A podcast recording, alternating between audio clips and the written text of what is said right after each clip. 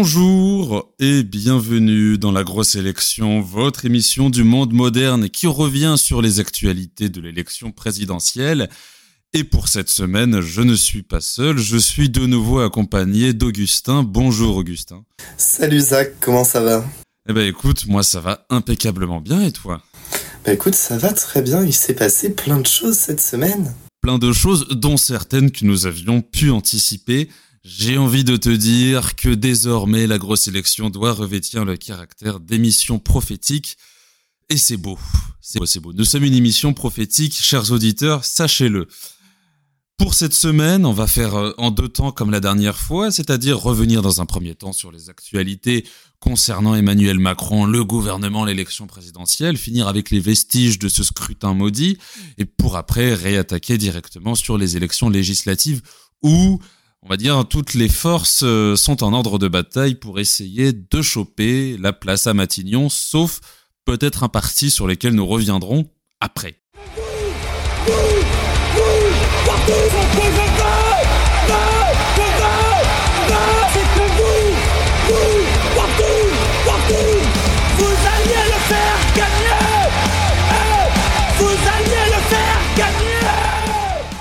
Ce samedi 7 mai 2022 eut lieu au Palais de l'Élysée la cérémonie de réinvestiture d'Emmanuel Macron.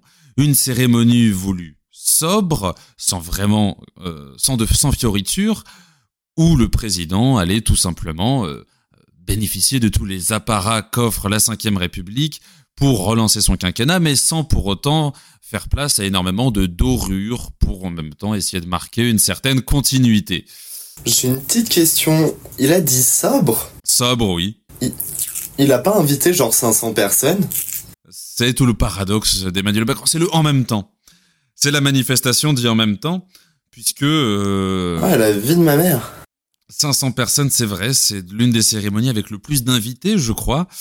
Euh, donc c'est pas une cérémonie si sobre que cela. Au contraire, c'est une cérémonie. Euh, bah, après, elle le fait parce qu'il n'y a pas eu de grand défilé sur les champs comme on a l'habitude d'en avoir, tu sais, où ils sont sur la Jeep, là, la, voiture militaire, et ils descendent les champs à faire coucou à tout le monde ou aller au Panthéon ou je ne sais quoi. Non, c'était. C'est vrai que sur ce point-là, c'était plutôt sobre, mis à part le nombre d'invités. Et il y a beaucoup de choses à dire sur les invités parce que on avait donc son gouvernement, sa vieille garde, ses parents. On avait également des, des nouveaux arrivés. Fait inédit pour la première fois, d'anciens présidents étaient invités à la cérémonie euh, d'investiture. Donc Emmanuel Macron euh, avait invité François Hollande et Nicolas Sarkozy qui se détestent, ce qui fait que les voir ensemble côte à côte était assez géniaux. Il a pu également repasser, euh, serrer les mains de tous les de toutes les personnes présentes dans des images où on avait l'impression que c'était des la cour, les courtisans qui attendaient d'être touchés par le président Thaumaturge, par le monarque Thaumaturge, fait assez exceptionnel. Euh, la caresse à Édouard Philippe a été beaucoup commentée, comme s'il tapotait la joue de son chien-chien. Mais cela veut dire que Macron est enfin réinvesti président, et donc que l'on n'a plus trop à tarder pour euh, avoir un premier ministre. Car c'est la grande question que tout le monde se pose.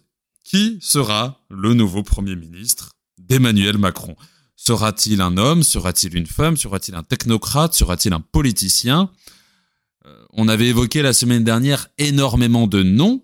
Euh, finalement, sait que ce sera pas euh, les ministres, enfin les personnalités qui seront Premier ministre, mais un nouveau nom est sorti dans la semaine. Saurais-tu, oui, saurais-tu qui c'est? Valérie Rabault, qui a été appelée, je crois. Exactement. Ouais, oui, oui, Valérie Rabault qui a été appelée et qui a dit même pas en rêve. Euh, Valérie Rabault, présidente du groupe Parti Socialiste au... à l'Assemblée nationale, a totalement refusé, ce qui se comprend parce que pas grand monde n'a envie de se mouiller. Être ministre de Macron n'est pas un poste vendeur. Et je serais curieux, je ne sais pas si tu as la réponse, saurais-tu ce qu'elle a voté au Conseil national par hasard? Parti socialiste Bah, je vais te chercher ça sur Twitter, continue à meubler. Non, mais c'est, hum, elle a, enfin, à une époque, on disait que Matignon ne se refusait pas. Là, ça devient plus compliqué. Bah, en même temps, quand on voit comment les premiers ministres d'Emmanuel Macron ont servi de fusibles pendant l'élection, ont été soit effacés, ou alors dès qu'ils prenaient un peu plus de popularité, ont été totalement dégagés, comme ce fut le cas d'Édouard Philippe, à tel point que les relations aujourd'hui sont très froides, car Macron supporte très mal la popularité de son ancien Premier ministre. C'est pour ça qu'il est allé chercher un profil à la Jean Castex, c'est-à-dire un type avec le charisme d'huître, qui ne dégage strictement rien, qui passe pour un gentil abruti finalement, pour l'oncle idiot de la famille, sympathique, avec qui on prendrait bien des pastis au bar, mais ça n'irait pas plus loin. Eh bien, voilà, euh, c'est repoussoir pour beaucoup de monde, surtout qu'Emmanuel Macron est prêt à vous faire des coups fourrés, des coups dans le dos, qui seraient totalement euh, dégueulasses pour toute personne qui souhaite être un Premier ministre avec un semblant d'éthique. Alors, Valérie Rabault, la présidente du groupe socialiste à l'Assemblée nationale, a écrit dans un message à destination interne ne pas soutenir l'accord avec la France insoumise. Ok. Elle ne trahira pas ses collègues. C'est une info BFM. Elle ne s'est pas exprimée publiquement sur l'accord. Bon, ça veut dire quand même que c'est sorti de sources sûres. Donc Valérie Rabault refuse l'accord avec la NUP, sur lequel on va revenir, et cela traduit la grande volonté d'Emmanuel Macron, puisque quand on regarde les noms qui ont été sondés, la plupart convergent en un seul sens, un socialiste qui rejette l'accord avec la France insoumise. Ça va être le dernier clou que Emmanuel Macron va essayer de porter au cercueil du PS. Un cercueil qui, j'ai l'impression de sentir quand même la porte pousser un peu. Que voilà, le PS refuse de mourir et va essayer de survivre encore un peu pour pourquoi pas se relever, ne sait-on jamais mais ça dit beaucoup quand même. Après, est-ce que des personnalités finalement vont euh, vraiment aller dans le sens d'Emmanuel Macron au point d'accepter Matignon? Cazeneuve, peut-être. On en parlait déjà la semaine dernière, mais ça devient une piste de plus en plus crédible s'il ne parvient pas à trouver une femme qui soit compétente, ou du moins dans les bonnes grâces d'Emmanuel Macron pour accéder au poste de Premier ministre. Euh, c'est vrai que ça se destine un peu à peu à, un profil de type éléphant du Parti socialiste. Je pense que, mais en fait, le le PS en, arrive à son point de rupture qui était attendu, mais du coup, ils se rendent compte qu'ils vont retourner dans un parti de gouvernement où ils n'auront pas le pouvoir. Donc c'est pour ça que je pense qu'ils ont quand même un peu de difficulté à admettre que bah il y a le poste est pour eux quoi. Ils, ils en veulent pas dans le sens où s'ils le donnent, enfin s'ils le prennent, ça veut dire qu'ils ont totalement abandonné le Parti socialiste et euh, ce qui fait de la gauche. Oui, oui, oui. Vu comme ça, oui. Après, oui, c'est vrai que comme tu disais, la scission était attendue. La scission du PS était vraiment attendue. Euh, elle a mis du temps à se faire, cinq ans, c'est pas rien. Voire plus, parce qu'on l'attendait même déjà pendant le, le quinquennat Hollande, quand il y avait eu les frondeurs, et puis que la bascule a été totalement opérée de Hollande à Hamon en interne avec la primaire euh, citoyenne en 2017. Maintenant, c'est de toute façon même Olivier Faure qui leur a dit si vous ne voulez pas de cet accord de la gauche, allez à LREM, personne ne va vous pleurer. Mais il a pas tort. il a pas tort. Mais ça trahit en même temps. Est-ce que Olivier Faure était vraiment dans ses convictions plutôt mélanchonistes et va vers le Mélenchon parce que c'est plus proche de ses convictions et donc de la ligne qu'il souhaite infléchir au Parti socialiste? Ou alors est-ce qu'il se dit que l'herbe sera forcément plus verte à LFI où on a des chances de ne pas finir absorbé plutôt que d'aller en marche où ça va finir très certainement comme le modem d'être simplement une étiquette en plus mais que ça sera totalement affilié à la République en marche parce que Olivier Faure, c'était pas non plus le grand rat de soc euh, auquel on pourrait croire. Mais bon, on va revenir sur la gauche de toute façon parce qu'il y a beaucoup à dire sur le PS. En attendant, restons plutôt, si tu veux bien, dans le sillage de la majorité présidentielle. On a eu des, actualités qui posent question sur la pertinence fondamentalement. Dans un premier temps, la République en marche ne s'appelle plus la République en marche, mais devient Renaissance. Renaissance et le nouveau nom du parti présidentiel, un choix dont on ignore vraiment par quoi il a été motivé, parce que qu'est-ce qui renaît vraisemblablement C'était le nom qu'ils avaient donné au, groupe qu'ils ont au Parlement européen, Renew Europe, Renaissance Europe, mais dont finalement, ben, autant pour l'Europe, pourquoi pas, ça peut s'entendre, parce que l'Europe est actuellement dans un état d'apoplexie qui fait que les institutions avancent euh, à marche forcée et parfois un peu au détriment des traités comme ce qui est en train de faire Ursula von der Leyen. Mais la France doit-elle vraiment renaître? Est-ce que la France est morte?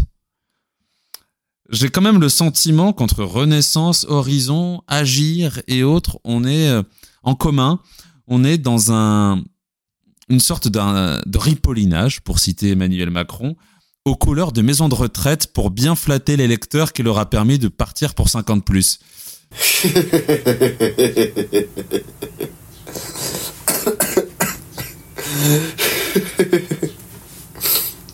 non, je, je peux rien ajouter parce que c'est vrai, quoi. C'est.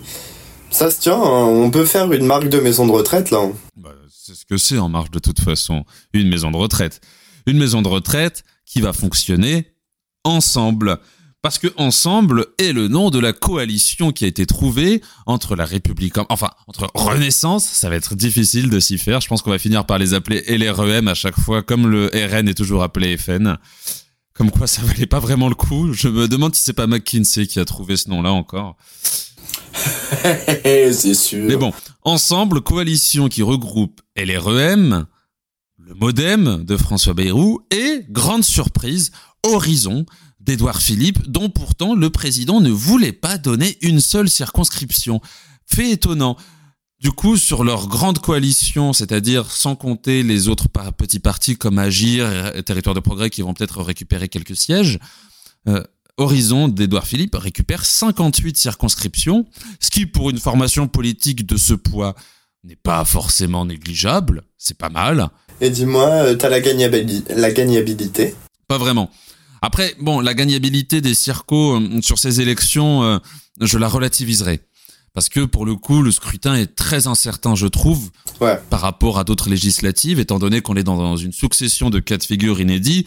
Gauche unie, président réélu euh, depuis l'inversion des calendriers électoraux pour la première fois, donc sans cohabitation. Bah d'après. Oui, vas-y. Alors, à ce stade-là, c'est du vaudou. Je tiens quand même à le signaler à nos auditeurs.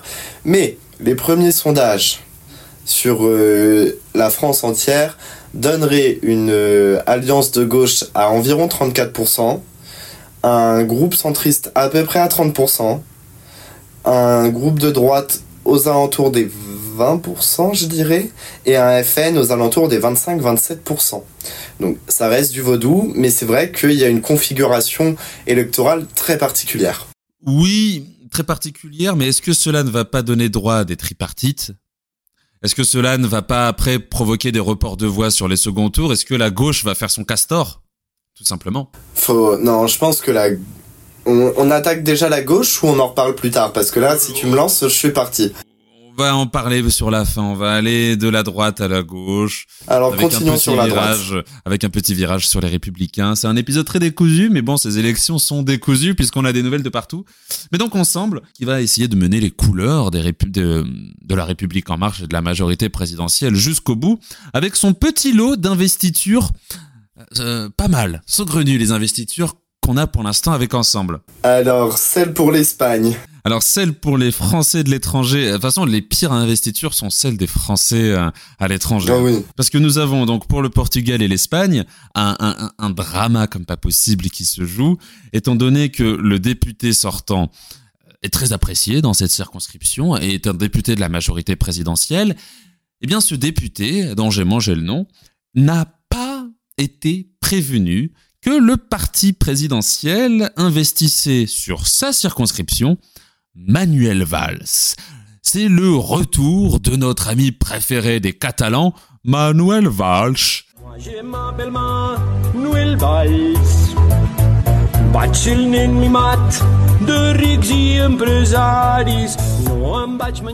Ah, j'ai le nom du député, Stéphane Vogetta. Voilà, Stéphane Vogetta qui bah, s'est pris, on va dire, un beau couteau dans le dos de la part de son propre parti, mais euh, il aurait pu faire beau jeu, dire bon, c'est la décision du parti, je me retire, Emmanuel Valls ira à ma place. Eh bien, lui a dit que non, je suis de la majorité présidentielle, je servis vos intérêts ou pas pendant les cinq années euh, qui viennent de s'écouler, je vais maintenir ma candidature, je resterai fidèle à la majorité présidentielle.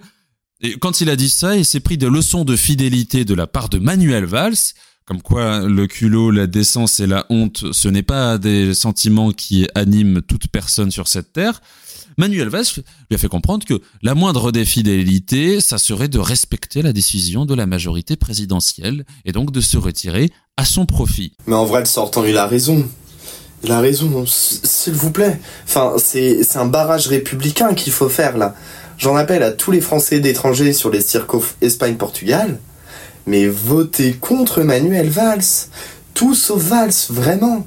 S'il vous plaît. Lui donnez pas ce plaisir, faites-lui comprendre qu'il pourrait même pas être conseiller municipal. Il le faut. Il faut qu'il arrête. J'en peux plus. Vraiment. Et donc, je trouve qu'il a absolument raison de se maintenir. Parce que je suis sûr que Valls va faire un score dégueulasse. Ah, j'en suis pas si certain. J'en suis pas si certain parce que, euh, mine de rien, je pense qu'ils ont, ils lui ont donné sa circo par rapport à la gagnabilité de cette dernière. C'est certain. Pour moi, nul doute que Manuel Valls a récupéré cette circonscription exclusivement parce qu'il est en bonne euh, marge pour la gagner. Sinon, qu'est-ce qui lui aurait interdit de retourner dans l'Essonne? Dans sa circonscription d'Evry, où il était déjà réélu en 2017, où il a pu continuer. Euh, alors que je pense que son impopularité en 2017 n'était pas, pas aussi basse, enfin pas plus basse qu'elle ne l'est aujourd'hui. Mais bon, écoutez, euh, plus que ce que vous a dit Augustin, chers auditeurs qui nous écouteraient depuis l'Espagne et le Portugal et qui seraient dans cette circonscription, ne votez pas pour la majorité présidentielle. C'est encore plus efficace. Et s'agissant d'une autre circonscription de l'étranger, la circonscription du Maghreb a échu à Zineb El Razoui. Zineb El Razoui, pour ceux qui l'ignorent, est donc une ancienne journaliste de Charlie, je crois, oui, c'est ça, de Charlie, qui est réputé pour être plutôt euh, laïcarde, euh, très franche dans ses positions contre l'islamisme, etc. Qui a quand même, par contre, déjà s'est déjà affiché aux côtés de Papacito, influenceur d'extrême droite, qui a écrit quelques ouvrages parus aux éditions Ring, un homme qui est un peu une sorte de, de clown de l'extrême droite, avec son accent du Sud et sa vision fantasmée du Moyen Âge, Zineb El Razoui est surtout la dame qui a appelé à tirer à balles réelles sur les gilets jaunes sur le plateau de CNews. C'est donc une femme qui était ensuite au printemps républicain, qui donc le printemps républicain, ça reste ces gens qui se disent de gauche mais laïcs, mais qui ont tous soutenu Emmanuel Macron euh, au moment des élections et elle a été dûment récompensée de cette fidélité en recueillant une investiture législative au Maghreb.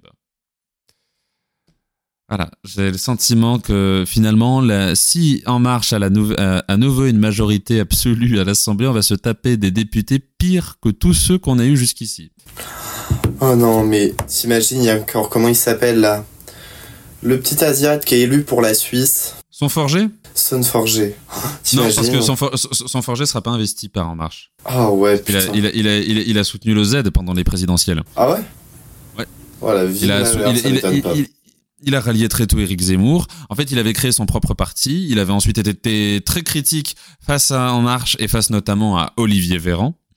Il avait rejoint le groupe Liberté et Territoire ensuite, je crois, ou non inscrit. Et euh, finalement, il a soutenu Eric Zemmour. Et je ne sais pas si euh, Reconquête l'a gardé ou si c'est cassé de Reconquête. Il y avait quelque chose qui était allé en ce sens euh, entre lui et Reconquête. Donc, son forgé, on ne l'aura pas, mais c'est pas impossible qu'on ait à nouveau une pioche comme Joachim son forgé. Rien n'interdit cela. En marche, c'est quand même ceux qui nous ont ramené son forgé, Martine Vonner. Ah, c'est vrai, Martine Vonner. Oh, l'enfer. Les castings de médecins. Comme quoi, euh, médecin n'interdit pas d'être non plus quelqu'un euh, aura des pâquerettes d'un point de vue intellectuel. Non mais En Marche a fait, a fait pas mal de ménage parce que Vonner, ça m'étonnerait qu'elle récupère à nouveau l'investiture du parti. Son forgé ne l'aura pas à nouveau. Euh, MJ Delguerab n'est pas réinvesti. Je sais même pas qui c'est. Celui qui avait frappé euh, le c'est celui qui avait frappé le type du Parti socialiste à coup de casque de moto. Ah oui. Après, euh, dans les enculés, il y a, mais Laetitia il y a, quand même euh, le député, je crois que c'est de la Charente-Maritime, qui cogne sa femme, qui est réinvesti. Oui, oui. Oui, lui est réinvesti. Laetitia Avia, qui avait mordu le, le chauffeur de taxi. Le chauffeur de taxi est réinvesti. Oh, Olivier Véran est quant à lui aussi réinvesti en Isère. pas son ex du coup. Euh, non, non, il y a pas mal de réinvestitures. Il y a aussi des, des, transfuges de la droite qui vont être investis. Est-ce qu'ils ont présenté un des... Pour l'instant, la REM n'a pas sorti de député contre Damien Bad, je crois? Non, et il y en aura certainement pas. Ouais, il, le courtise là, c'est indécent. Mais il y a, y a, un jeu de dupes entre LR et... On va pouvoir embrayer sur les, les Républicains comme ça, mais il y a un jeu de dupes vraiment entre LR et le, la République en marche. Parce que tu regardes Damien Abad, il n'y a pas d'investiture contre lui. Mais que ce soit par les Républicains et par la République en marche. De l'autre côté, les Républicains ont retiré l'investiture qu'ils avaient donnée à leur candidat dans la 10e circonscription du Nord au profit de Gérald Darmanin. Donc Darmanin n'a pas de candidat LR face à lui. Mais LR refuse de s'allier à Emmanuel Macron, refuse de se ranger totalement derrière Macron, à tel point que certains critiquent l'attitude de Sarkozy en disant, en, lui reprochant, j'ouvre les guillemets, sa danse du ventre avec Emmanuel Macron. L'expression me fait rire. Et de l'autre côté, Emmanuel euh, Nicolas Sarkozy dit que lui, il essaye de sauver son parti en se rapprochant de la sorte du président de la République. Donc, je pense qu'LR est vraiment divisé en deux. D'un mmh. côté, ceux qui disent il faut qu'on soit une opposition ferme, on a un parti de gouvernement, on est le parti de droite historique, on ne peut pas se ranger derrière Emmanuel Macron comme cela, parce que si on se range derrière lui, c'est la mort du parti. De l'autre côté, les républicains, on va dire euh, Macron compatibles, mais qui ne veulent pas sauter le pas parce qu'il y a des choses qui, leur qui les déplaisent chez Macron. Je prends par exemple, par exemple ses positions sociétales sur la PMA pour toutes et autres, qui disent écoutez, on n'est pas obligé d'être une opposition bête et méchante, on peut faire dans l'opposition constructive, à la manière du groupe Les Constructifs qui avait émergé en 2017.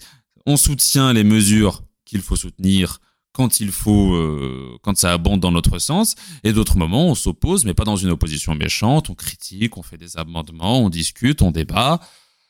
Mais et ça se sent que les républicains sont vraiment perdus face à cela. Et puis en plus l'émergence d'Horizon, avec Édouard Philippe, qu'ils voyaient bien être leur candidat pour la suite, on voit très bien que c'est râpé.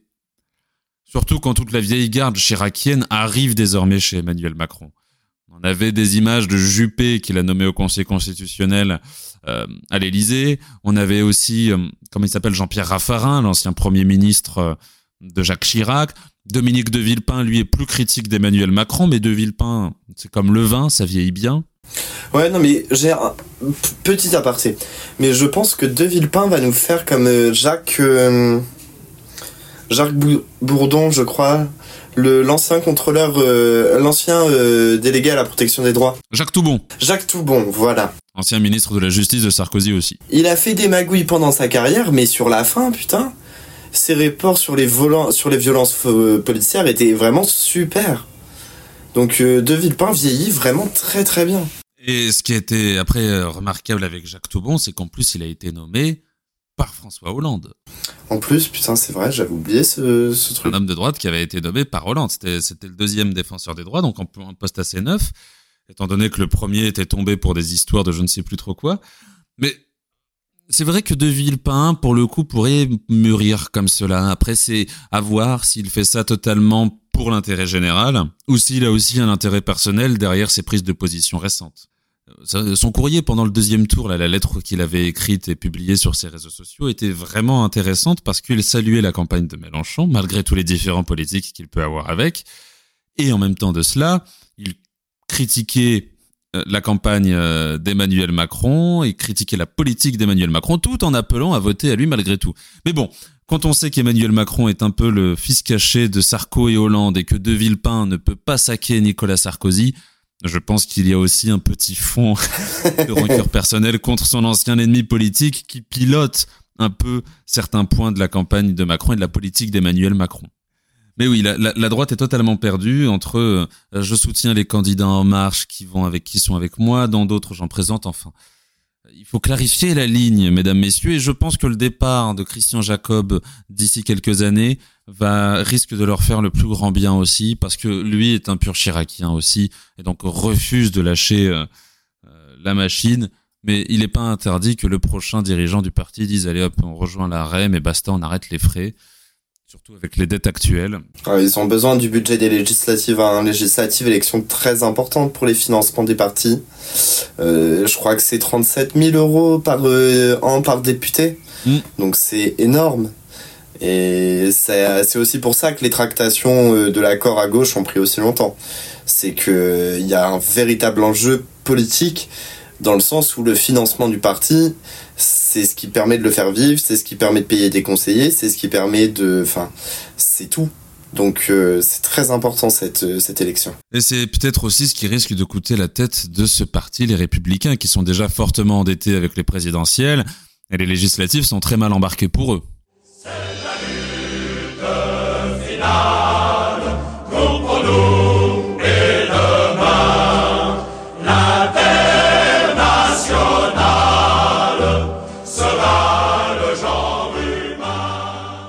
Mais tractation de la gauche, tractation de la gauche passée, tractation de la gauche terminée, et accord de la gauche trouvé Ça y est, ils l'ont fait Ils l'ont fait.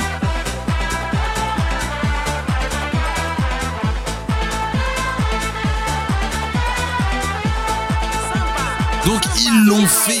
La gauche s'est réunie et c'est magnifique. Pour la première fois depuis euh, soit le programme commun, soit le Front populaire, tout dépend euh, quelle est votre sensibilité de gauche, mais la gauche repart réunie pour ces législatives, ce que tout le monde rêvait, ce que tout le monde attendait.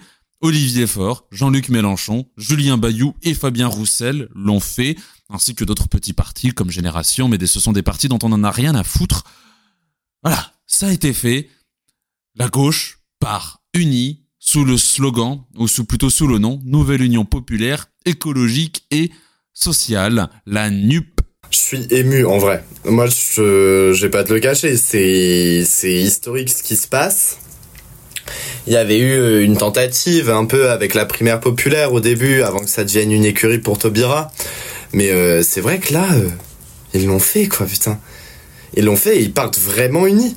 C'est-à-dire que tout le monde a, rangé les couteaux, alors qu'il y a une époque, tout le monde se tirait dans les pattes, ça se chlassait tous les matins à grands coups de couteau là. Ton 17 cm pour la viande, ça se l'envoyait. Et là, tout le monde a mis de l'eau dans son vin. Ils ont parlé. Et nous aurons donc 577 candidats de gauche pour les prochaines législatives sous une seule bannière, 577 candidats sous une seule bannière. Ce qu'il fait, on peut rêver, on peut rêver, on peut rêver d'une majorité de gauche à l'Assemblée nationale. Ça serait incroyable. quand bien même, bon, tempérons les ardeurs quand même, parce que c'est pas gagné pour le moment, avec tout ce qui est report de voix et autres, mais si la campagne est bien menée, si les reports sont bons, ça peut le faire. Après, je suis curieux de voir parce que du coup deux partis de gauche ne partent pas, trois partis de gauche ne partent pas euh, dans ces législatives. Euh, enfin, mais deux essentiellement, lutte ouvrière et le nouveau parti anticapitaliste partent seuls. Mais est-ce que par hasard, la NUP ne va pas présenter de candidat face à Philippe Poutou et face à Olivier Besancenot, par exemple? Et qu'on peut rêver d'un Poutou Besancenot à l'Assemblée nationale? Ouais, non, j'y crois pas, moi. J'y crois pas du tout. Laisse-moi faire durer mon érection, s'il te plaît. Cochon. Oh, tu le sais. Donc, non, non, je pense pas. Même si il y, y aura peut-être un gentleman agreement de euh, on se on se tire pas dessus pendant la campagne. Mais je pense pas, quoi. Il y a, y a un moment, les législatives sont les élections avec le plus d'enjeux après les présidentielles. Revenons quand même un peu sur la chronologie des événements. Donc tout a commencé dimanche 1er mai, lorsque les négociations étaient encore en train de se tenir tandis que nous défilions pour le droit du travail et des travailleurs et des travailleuses. Le soir de ce dimanche 1er mai, un accord fut trouvé entre l'Union populaire et Europe Écologie Les Verts. Par la suite, l'accord a été rapidement trouvé avec le Parti communiste français et ceux qui ont fait traîner l'accord étaient le Parti socialiste où d'un côté nous avions des gens qui était partisan de l'accord avec l'Union populaire, qui voulait partir sous des couleurs unies. C'était toute la jeune garde, Boris Vallot, euh, Olivier Faure, euh, Martine Aubry et d'autres. Martine Aubry a pas gueulé? Non, Martine Aubry a soutenu l'accord avec la France insoumise. Ah, je savais pas du tout. Euh, avec la NUP. Oui, oui, oui. Martine Aubry l'a soutenu. Et à contrario, c'était toute la garde hollandiste qui était Cambadélis, Bernard Cazeneuve, François Hollande himself, Manuel Valls. Donc tous les Macron compatibles, tous ceux qui ont eu cinq ans euh, avec les pleins pouvoirs de la gauche, Sénat et Assemblée nationale comprises, qui ont mené une politique de droite à la tête du pays qui rejette l'accord, à tel point qu'on en arrivait à des points de tension très forts lorsqu'il y eut le Conseil national du Parti socialiste qui était réuni pour voter l'accord, euh, avec des échanges très houleux. Euh, Olivier Faure qui n'a pas manqué de faire des gros tacles à certains. Et en toute fin, pour faire voter cet accord, la majorité a été acquérie. Et c'est très très très très bien. Du coup, Cazeneuve, Val, Solande, etc. n'ont que leurs yeux pour pleurer. Cambadélis s'appelle à la création d'un front anti-France insoumise à gauche, un front qui va pas vraiment peser grand-chose tant l'espace politique est réduit. Cambadélis, qui on rappelle, est cet ancien premier secrétaire du Parti socialiste qui, au lendemain des présidentielles, pour mener sa campagne législative, faisait ses meetings dans la rue tel un SDF sur sa cagette. Euh, on aurait dit vraiment un, homme qui faisait des spectacles de rue, qui était vrai. Mais c'est dingue de se dire que ce sont des gens qui ont tué leur propre parti, qui l'ont mené dans des scores ridicules toutes ces années, qui rejettent désormais l'accord euh, qui permettrait de sauver le Parti socialiste. Mais enfin, laissons ces gens où ils sont, soit ils, iront dans les poubelles de l'histoire, ce qui est leur place, soit ils iront avec Emmanuel Macron et termineront dans les poubelles de l'histoire, mais dissimulé derrière la figure d'Emmanuel Macron qui sera la façade de cette poubelle. Donc la campagne de la gauche commence vraiment sous les meilleurs auspices. il s'est tenu ce samedi 7 mai 2022 le premier congrès d'investiture de la NUP et euh, beaucoup de beaucoup de choses à dire du coup dessus. Augustin, est-ce que tu voudrais peut-être réagir ou nous dire toi de, tes yeux, on va dire un peu informés euh, ce qu'il y a à dire sur la façon dont la NUP va mener cette campagne pour les législatives? Déjà, il y a, une vraie question aujourd'hui de la NUP, c'est euh, l'importance de l'habitude des instances locales des différents partis de communiquer. Je vais prendre l'exemple de la mairie de Tours. Euh, Emmanuel Denis, maire écologiste, a été élu sur une liste comportant euh, Europe Écologie Les Verts, le PS et la France Insoumise. On s'en souvient, c'était il y a maintenant bientôt deux ans et demi, je dirais. Euh, et deux ans, deux ans, deux ans. Deux ans. Et tout le monde espérait en fait un, pas une sorte de nouveau congrès de Tours, mais il y avait voilà des figures de première de premier plan. Je sais que pour euh, la France insoumise, il y avait Manon Aubry. Pour le PS, c'était Olivier Faure euh, qui avait fait le déplacement. Europe Écologie Les Verts avait envoyé Julien Bayou, si je me souviens bien. Là, c'est à mettre au conditionnel. Et donc, on se retrouve dans une configuration où, à Tours, les équipes de campagne se sont vite réunies. On, on vite communiqué entre elles parce que les partis l'habitude de communiquer entre eux. Faut voir dans d'autres circonstances, dans d'autres régions, dans d'autres zones géographiques, comment les partis vont communiquer entre eux. Parce que on a peut-être des militants de, on va dire des militants de base, si vous me permettez l'expression, qui rejettent l'accord, mais qui doivent faire campagne. Et faut réussir à créer une dynamique de campagne interne à ces équipes réunies pour euh, bah, justement que la campagne se déroule au mieux, qu'il y ait un, véritable investissement des militants. Ça, c'est un premier point. Un deuxième point qui peut être intéressant à noter, je vais encore prendre le cas de la circonscription de Tours, puisque c'est celle dont je suis le plus informé. Mais à Tours, le binôme est composé d'un candidat euh, numéro 1, donc Charles Fournier, Europe Écologie Les Verts, et une suppléante, la France Insoumise Marie Quinton, euh, élue à la mairie de Tours en tant qu'adjointe au logement. Et donc, c'est vrai que ça crée une autre une autre dynamique de campagne plutôt qu'un duo. Je vais prendre euh, un duo PCF-PCF. Bah, c'est sûr, les militants PCF seront très motivés pour euh, cette élection. Mais est-ce que les, les, les, les militants des autres partis arriveront à, à s'identifier à cette candidature? Et donc c'est pour ça que la mixité des duos peut être un, un élément euh, vachement intéressant. Et puis il faut prendre en compte évidemment euh, l'implantation locale des différentes forces. je sais que Charles Fournier, du coup, est conseiller vice-président de la région délégué à la transition démocratique. Donc voilà, c'est une vraie question. Et puis il y a bien sûr la grande question, et c'est un peu celle qui fait de l'ombre à, toute cette campagne, c'est Mélenchon.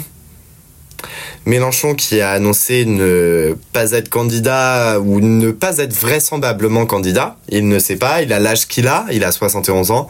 Il a fait un travail euh, titanesque pour en arriver là. Et rien ne lui dit qu'il va récolter les fruits de son travail. Mais il se met déjà dans une posture en arrière où il est en pré-retraite, ou en tous les cas, il va laisser de la place à la nouvelle garde qui a conclu cet accord. Et faut quand même remarquer que, alors c'est certes son directeur de cabinet qui a négocié l'accord pour la France insoumise, mais il n'a jamais été très présent pendant les négociations. Alors, euh, on envoyait euh, la plupart des gens ont quand même envoyé des, pas des seconds couteaux, on a quand même envoyé euh, en première ligne euh, des Julien Bayou, secrétaire national, euh, des, des Emmanuel Bompard, porte-parole. Donc on a quand même envoyé des grosses pointures et on se retrouve avec le DIRCAP de Mélenchon qui négocie pour lui. Et donc, alors c'est sûr, il a fait une apparition à la convention du coup le samedi 7. Il a fait un discours de, je crois, trois quarts d'heure. Pour autant, il, va peut-être être le grand absent de cette campagne. Et il faut pas le négliger ça. Et même pour les, candidats, la question est de savoir est-ce qu'on met en avant plutôt la nouvelle, la nouvelle Union populaire écologique et sociale ou est-ce qu'on met en avant Mélenchon? C'est un autre positionnement et les chartes graphiques doivent être faites très vite parce que au final l'échéance elle est dans à peine un mois. Dans un mois et quatre jours, il y a l'élection ça va être une campagne express. On disait que les élections étaient loin, mais en réalité, avec le temps des négociations, elles ne sont pas si loin que ça. Donc voilà, c'est un, résumé assez dense de la situation à gauche. Euh, et puis je pense qu'on va assister à, à comment ça s'appelle? À une une nouvelle dynamique, je pense, une vraie belle dynamique de gauche qui peut être porteuse. Après, il y a aussi une autre question euh, qui vient de me venir là, mais c'est euh, on a quand même quatre partis qui sont fondamentalement différents. À quel électorat on parle? C'est aussi une autre question qu'il faut évaluer. Est-ce qu'on va chercher l'électorat un peu plus bobo-bourgeois d'Europe Écologie Les Verts? Au contraire, un, électorat un peu plus précaire de gauche chez la France Insoumise ou le PCF, qui n'ont pas forcément la même cible électorale, il hein, faut bien quand même le distinguer. C'est une question euh, qui se pose, et c'est une question qui doit être résolue demain, ou en fait aujourd'hui, ou même pour hier. Pour hier, ça serait vachement bien parce que les campagnes commencent tout de suite. Elles commencent aujourd'hui. Donc voilà. Deux éléments sur lesquels j'aimerais réagir à ce que tu as dit. Tout d'abord, c'est sur l'électorat. L'avantage de l'union, c'est que tu peux t'adresser à tout le monde. Et après, bon, ça peut dépendre aussi des circonscriptions, euh, des candidats selon les circonscriptions. Par exemple, une circonscription qui est plutôt peuplée de personnes prolétaires, des déclassés, qui sont les grands oubliés de la désindustrialisation de la France forcément, tu vas t'adresser à un public qui est plutôt communiste, qui est plutôt euh, insoumis, mais qui est un bloc populaire très dense. A contrario, dans les grandes métropoles, dans les grandes villes, c'est plutôt l'électorat bourgeois. Et c'est là euh, où on peut peut-être aussi remettre en question le scrutin et la façon dont il est fait. Est-ce que c'est un scrutin national à vocation nationale? Alors, le fait de voter pour des personnes euh, nominativement selon des circonscriptions, c'est peut-être pas, ça peut être la preuve que c'est un moyen dépassé d'organiser ces législatives et qu'un retour à une forme de proportionnel serait plus adapté. Mais pour moi, la question de l'électorat ne se pose pas tellement parce que oui, la charte graphique va dépendre aussi de cela. Mais d'un autre côté, après, c'est beaucoup les candidats qui vont aussi sur le terrain mener la campagne selon les personnes qui sont présentes autour d'eux. Et le national va devoir dépendre il n'y a pas de doute qu'un Bayou va plutôt s'adresser à un électorat écolo, qu'un Roussel va s'adresser à un électorat communiste, Mélenchon insoumis, etc., etc., etc. Seul peut-être le PS aura du mal à se placer, étant donné que bah, le PS, actuellement en interne, c'est la grande déchirure, mais c'était la déchirure nécessaire, comme on l'a dit. Par contre, là où tu poses une question très intéressante et qui dit beaucoup sur euh, Mélenchon y va ou Mélenchon n'y va pas, c'est est-ce qu'on continue cette campagne autour de la figure de Jean-Luc Mélenchon? Est-ce qu'on continue cette personnification des législatives qui est, à mes yeux, je dis bien à titre personnel, un coup de maître politique parce que ça peut redonner de l'intérêt à ce scrutin, dans le sens où oui, les législatives peuvent servir à élire un Premier ministre. C'est même le principe des législatives, c'est que c'est l'Assemblée nationale qui donne la couleur politique du pays ensuite, du gouvernement, et donc in fine, du Premier ministre. Mais en même temps, la promesse de la NUP, cette promesse de grande union de la gauche qui, à cette échelle, n'a jamais été atteinte sous la Ve République.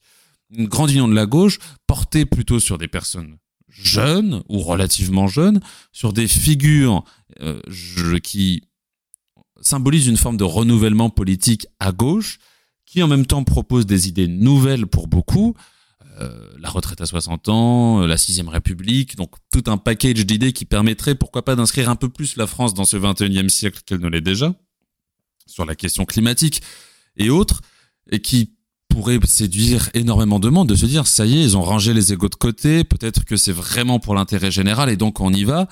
Mais d'un autre côté, Mélenchon est une figure qui est très appréciée, qui est vue comme étant le dernier grand homme politique de la Ve République, Là, pour le coup, c'est un vrai débat de, de fond et d'idées.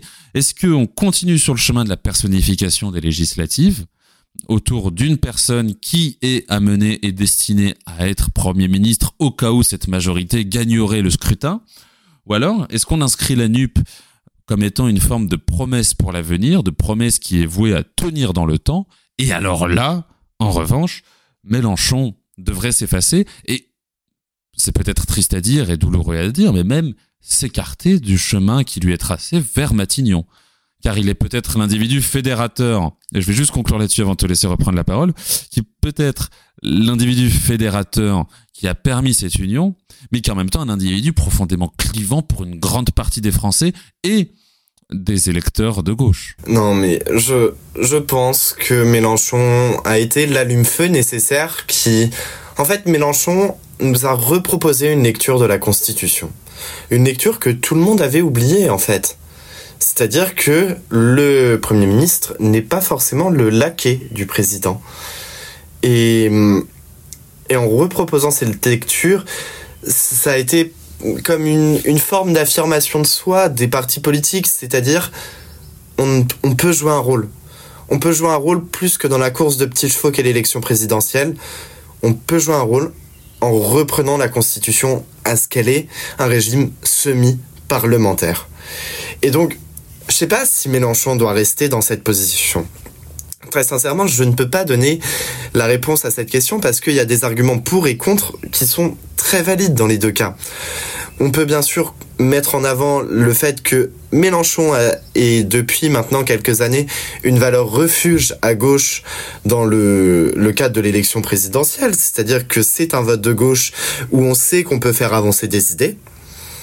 Il y a aussi le fait, effectivement, que sa personnalité est clivante et qu'il a eu des propos, et même si je le soutiens, qui sont parfois tout à fait regrettables.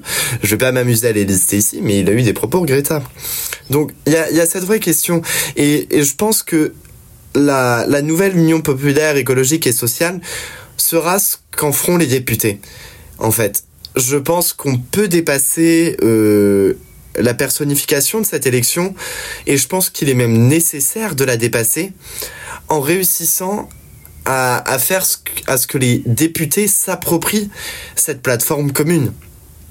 Parce que s'ils s'approprient cette plateforme commune, s'ils arrivent à faire fonctionner ensemble des, des, militants des quatre partis, on peut être dans une ère nouvelle de création de la gauche. Peut euh, générer de nouvelles idées, de nouvelles forces, de nouvelles dynamiques. Et ça peut peut-être être le premier pas vers une nouvelle candidature présidentielle, cette fois-ci une candidature unique pour la gauche. Ça peut être peut-être pas dans les, peut-être pas en 2027, sincèrement. Mais pourquoi pas dans 10 ans? Et donc, je, je pense que on est à un tournant et que le tournant sera forgé par les hommes et les femmes qui font ce tournant, c'est-à-dire les candidats, les militants, les bénévoles, toutes les structures associatives qui viennent soutenir le parti. Je pense que on peut faire quelque chose de grand de la NUP en commençant par changer l'acronyme parce que sincèrement moi il me dégoûte. Je le trouve vraiment super nul. et, et ça, ça nup quoi. Ouais, c'est ça nup nul. Non non, je, je n'approuve pas du tout. Et ensuite, enfin, on a réussi à se mettre d'accord sur un parti de gouvernement quoi.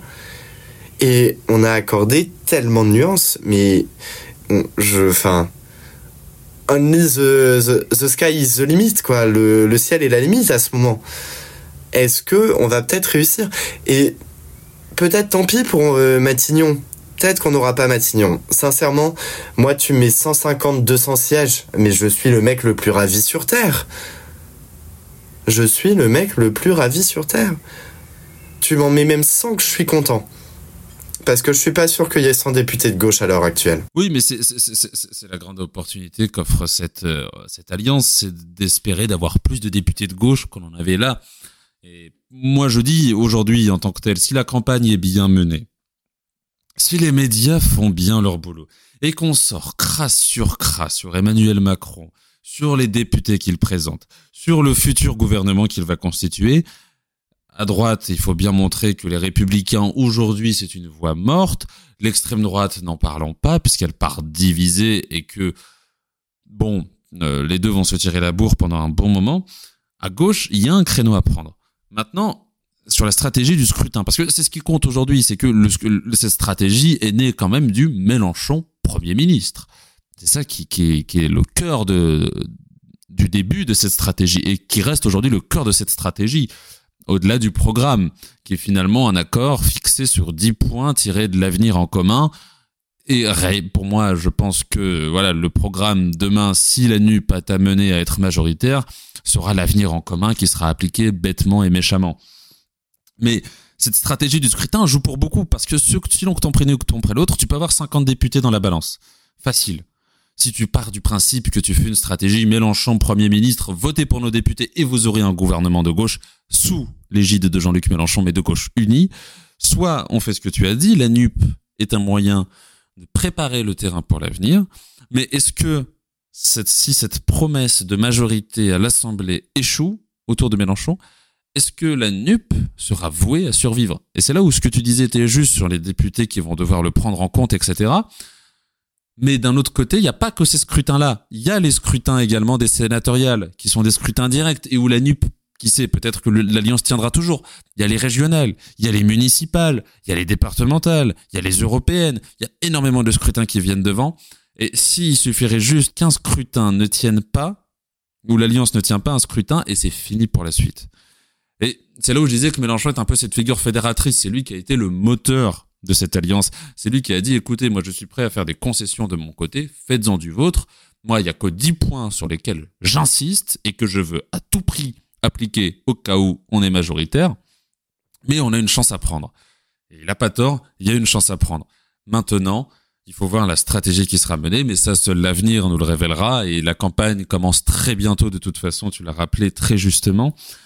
Mais il y a cette crainte que ça ne tienne que pour les législatives et que dès qu'un autre scrutin rentrera en ligne de compte, et je fais très attention, notamment pour celles, euh, on va dire, où il y a plus de trucs à prendre, comme les européennes, pas les européennes, les régionales, les départementales et les municipales, où beaucoup de monde, notamment au Parti Socialiste, ont fustigé cette alliance. C'est là où je me dis que il y a potentiellement le risque que l'alliance capote à cause de ces vermines du Parti socialiste qui refusent de se ranger derrière Jean-Luc Mélenchon au prétexte de je ne sais quoi. Écoute, pour l'instant on n'y est pas. Moi je je veux pas me projeter maintenant. C'est la stratégie des petits pas on a tous fait un petit pas les uns vers les autres, on a réussi à s'unir. Oh, non mais voilà, mais non mais ah, Zach, faut être sérieux à un moment. Non. Je arrête, ça suffit. Plus sérieusement, c'est un pas après un pas. Le compromis, ça vient pas en un jour. C'est venu en quatre jours, en, en l'occurrence pour Europe Écologie des Verts. Mais voilà, c'est c'est un petit pas vers l'union il y a un progrès qui a été fait. Pour l'instant, on se concentre sur les législatives. Pas besoin de se projeter après. On se concentre sur les législatives on voit ce qui se passe et on en tire les conclusions. Je pense qu'en fait. Ah oui, de toute façon, il y aura, il y aura beaucoup de, conclusions. donc voilà, donc hein, je pense qu'on peut pas pour l'instant faire de projections sur les prochaines élections euh, locales, départementales, régionales, européennes, etc.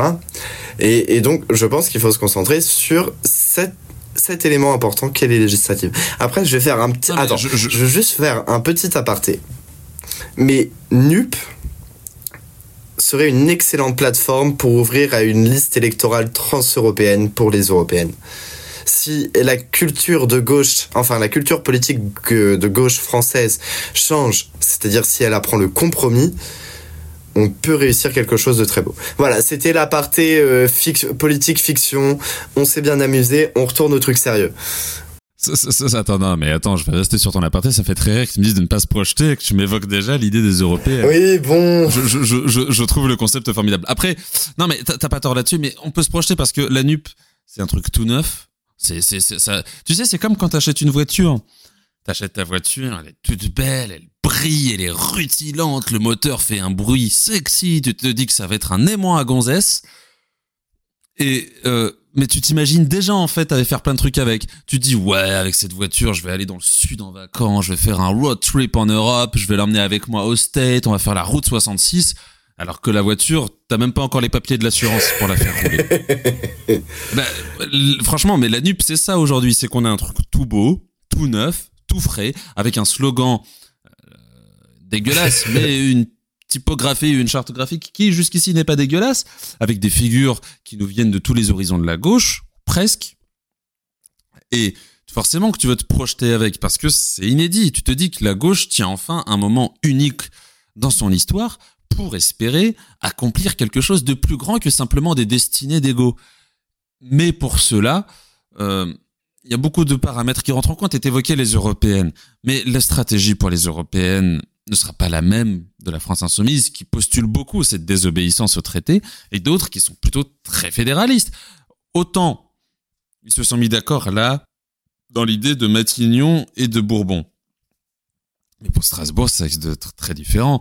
Surtout que on a le cas du PS qui acte sa division. Parce qu'elle a commencé déjà il y a plus de cinq ans, cette division au Parti Socialiste.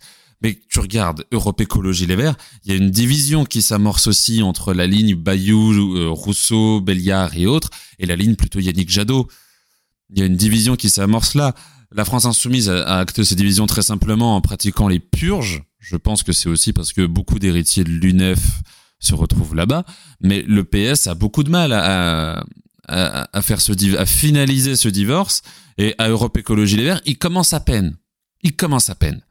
Donc, il y a pas mal de choses à voir. Après, pour l'instant, oui, concentrons-nous sur les législatives. Pour l'instant, la promesse pour les législatives est belle. La campagne commence à peine. Il y a beaucoup de choses sur lesquelles il faudra éclaircir quelques points, notamment certaines euh, investitures qui font débat. Je pense à l'investiture du type communiste qui a eu des propos euh, homophobes, mais euh, pire que ce qu'ont pu tenir certains élus de droite. Et quelques investitures parasites aussi par-ci par-là toutes les circonscriptions n'ont pas été attribuées. Faut voir. Maintenant, il faut voir, il faut voir la promesse qui, qui, qui, est formulée, si elle sera tenue. En attendant, ça fait chier François Hollande et Emmanuel Valls. Et ça, ça fait plaisir. un kiki tout dur.